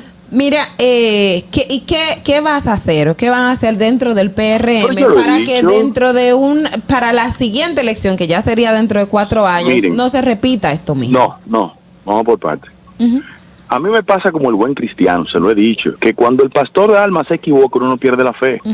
Lo que no actúa de conformidad con los parámetros democráticos es una parte de la élite partidaria. Ahora, no todo el partido, son dos cosas diferentes.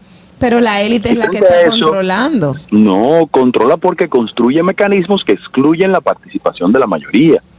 Tú lo puedes hacer en el partido, pero no en la sociedad. Si tú crees que es mentira, pregúntale a Miguel Vargas y a Danilo Medina. Que creyeron que las manipulaciones y truchimanerías se le podían imponer a la sociedad. Resultado, ¿tú sabes? No, yo he dicho que el próximo 28 de este mes, porque yo esta semana voy a estar muy dedicado al homenaje de mi papá, un grupo de partidos de izquierda y gente de tradición democrática se tiene un acto a mi padre el próximo sábado, que cumple 51 años de asesinado. El asesinato. Entonces, la semana de arriba, el 28, yo arranco en Santo Domingo Norte, en el Club Los Mosquitos, en una actividad que se llama Encuentros Ciudadanos, que tiene la intención de hablarle al partido y a la sociedad en todas las demarcaciones. Y lo voy a hacer por seis meses, me voy al exterior también a armar las sesionales. Yo voy a competir hacia lo interno del partido por la candidatura presidencial, eso lo sabe todo el mundo. Ok. En cuatro años, pero no, pero en no. cuatro años, no, el año que viene. El año que viene, o sea, va a ser competidor de Luis. Bueno, Luis dice que no sabe si se va a reelegir. Sí, Luis dice que no sabe. Bueno, ahí vuelvo. teatro. Lo tuyo es puro teatro. Bueno, Falsedad bien ensayada. Estudiado simulacro. Guido. O sea, los políticos dominicanos tenemos que entender que la coherencia en el siglo XXI está a tiro de un clic. Aquí la gente tiene capacidad de darle un clic y determinar cuán coherente tú eres. Entonces viven subestimando la inteligencia de la gente. Entonces dicen que no cuando es que sí, dicen que son democráticos cuando no lo son, dicen que creen en los procesos de convención pero no lo practican. Pero, pero Guido, esta, esta actitud no, no va a crear una división dentro del PRM. Pero yo no sabía que los procesos de competencia democrática generan división. En el momento que, que se venda una imagen de dictadura dentro de- del partido, Se venda, no, es que los hechos demuestran que hay una restricción de las prácticas democráticas. Porque el fundamento del PRM fue construir un partido democrático para negar las aberraciones de Miguel Vargas, ¿sí o no? sí, Así es. así es. Entonces su comportamiento, Miguel Vargas 2.0. Bueno, lo que pasa es que el partido está diciendo una cosa estar en la oposición y otra estar en el poder. No se puede trabajar. Ah, pero igual. yo pensaba que la coherencia poco importaba que tú estuvieras en la oposición o en el poder. Bueno. Cuando usted defiende valores democráticos, no importa dónde esté, arriba, abajo, en el medio, usted tiene que defenderlo. ¿Cómo se sienten las bases con, cómo, cómo tú sientes que se siente la base con Malísima, porque lo, se burlan de ellos. Tienen una concepción popicrática de la política. O sea, es decir, ustedes solo son buenos para buscar los votos, para llenar la guagua, pero a la hora de la verdad, ustedes no deciden. Bueno. Eso es una concepción popicrática de la política. Que Po- tiene que ver. Popicrática de los popis. Sí, sí. Es un término que ya ha utilizado Guido. Sí, es verdad. Que quiere. Que tiene que ver, decías, Guido. Que retrata lo que él entiende. Tiene que ver no con un tema de confrontación de clase, tiene que ver con un tema de exclusión de los sectores populares de la toma de decisión.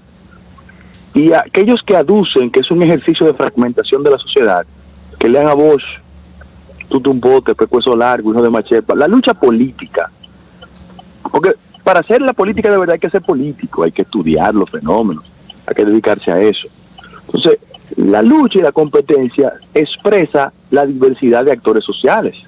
Y yo estoy diciendo, yo sostengo y reitero que el partido en que yo milito, al gobierno que yo ayudé, que no ando buscando un empleo público en el gobierno, porque siempre lo he dicho, se lo he dicho a ustedes allá, yo quiero decir que necesariamente tiene que hacer un esfuerzo de aproximación con los sectores populares. Yo te doy un ejemplo. En un país que hay una crisis del sistema sanitario y hospitalario, el gobierno dedica dos mil millones de pesos para financiar la clínica privada. Yo no estoy de acuerdo con eso.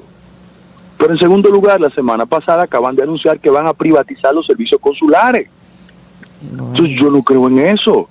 Además, nosotros no, no, le dijimos a la sociedad dominicana que íbamos a hacer eso.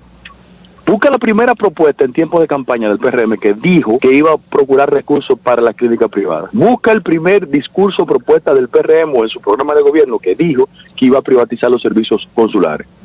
No.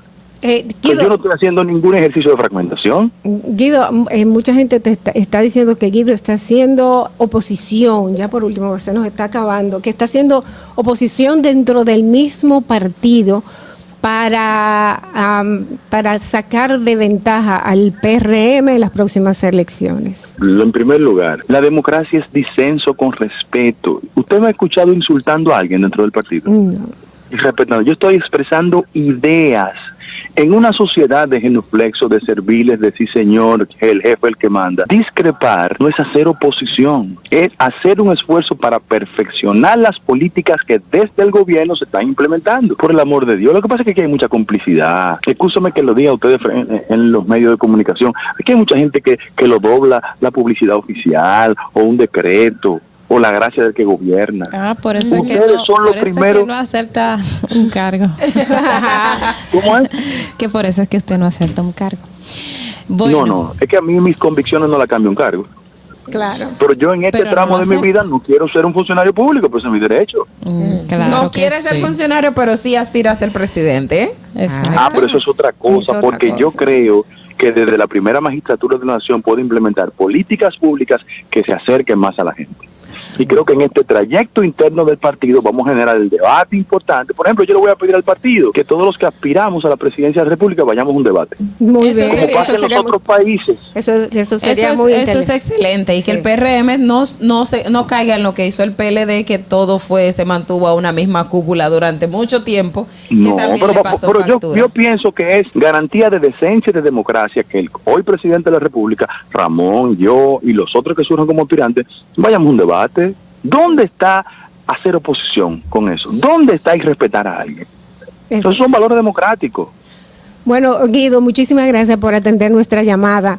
Eh, un abrazo y esperamos tenerte en vivo aquí en el programa. Escuchen la Lupe. Gracias. Guido. Bueno, señores, bye. Señores, ustedes eh, recuerden que tienen una cita con nosotros mañana tempranito a las 7 de la mañana por La Roca 91.7 con Distrito Informativo. Natalie Faxas, Oglenesia Pérez, Carla Pimentel y Dolphy Peláez estarán aquí para todos ustedes. Gracias y hasta mañana. RCTV HD, El Gusto Producciones, Dominican Networks y Vega TV, Canal 48 de Claro y 52 de Altiz, presentaron a Dolphy Peláez, Oglaenecia Pérez, Carla Pimentel y Natalie Fasas en Distrito Informativo.